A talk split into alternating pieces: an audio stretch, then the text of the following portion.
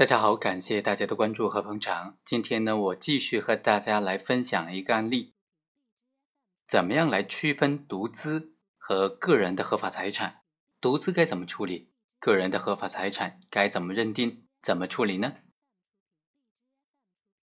刘某在二零一五年的六月十五日晚上，在宾馆的房间之内，以人民币四千七百元的价格，将四十八点五四克甲基苯丙胺贩卖给了王某和王某丙。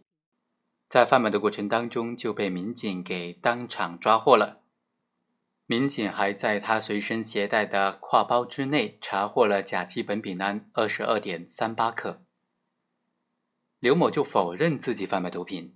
他说自己的钱包内只有六千九百块钱，公安机关扣押的四千七百块钱，以及毒品四十八点五四克、二十二点三八克都不是他自己的。辩护人就认为呢，公诉机关指控刘某贩卖毒品的这个事实是不清的，证据是不足的。刘某没有贩卖毒品的主观故意，也没有贩卖毒品的客观行为。公安机关在背包之内查获的毒品二十二点三八克，并非是刘某所有的，存在他人栽赃陷害的嫌疑。案发的时候，钱包内六千九百块钱是刘某自己带来的钱，而且呢，这个款项已经移交到戒毒所，而并非是毒资。扣押清单上的毒资只有四千七百块钱。公安机关出具的搜查笔录、扣押清单等等证据证明。他们在刘某的背包内查获了毒品，大概是二十五克，还有在包内查获了现金四千七百块钱。派出所出具的情况说明又证明，公安机关在案发当日，在刘某随身携带的黑色的双肩包之内，又查获了总共是人民币一万一千六百元，其中涉案的交易毒品是四千七百元，其余的六千九百块钱呢是刘某的随身的物品。那么，对于本案当中这四千七百块钱该怎么处理？这六千九百块钱又该怎么处理呢？以及本案当中的贩卖毒品的数量究竟是多少呢？法院综合评价就认为啊，公安机关从刘某的背包内查获了二十二点三八克的这个白色晶体，是不是刘某的呢？刘某辩称说不是他的。辩护人也说存在这种栽赃陷害的嫌疑。法院经过审理就认为。这个眼镜盒啊，也就是装毒品的这个包装袋，它是从刘某随身携带的挎包之内来查获的，并且当着刘某的面进行检查的。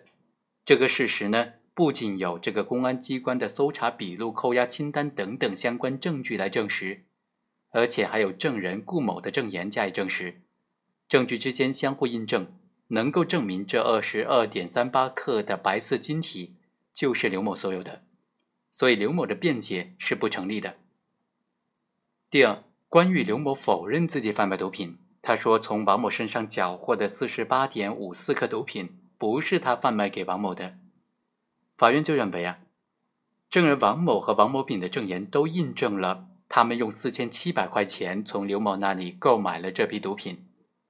所以呢，刘某的辩解是不成立的。那关于这四千七百块钱呢？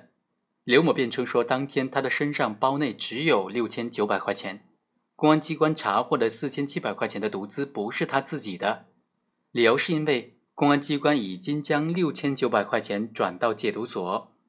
辩护人也提出这个意见，法院就认为啊，这个辩解很显然和事实证据是不相符合的。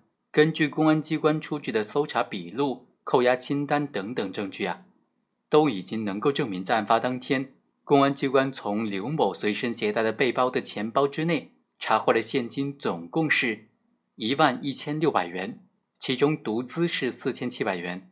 公安机关将剩余的六千九百元转到戒毒所，这和刘某的辩解本身是并没有矛盾的，所以是可以认定这四千七百块钱是毒资的。最终，法院判定刘某犯贩卖毒品罪，判处了有期徒刑十五年，并处没收财产人民币两万元。还扣押了在案的毒品，依法予以没收。好，以上就是本期的全部内容，我们下期再会。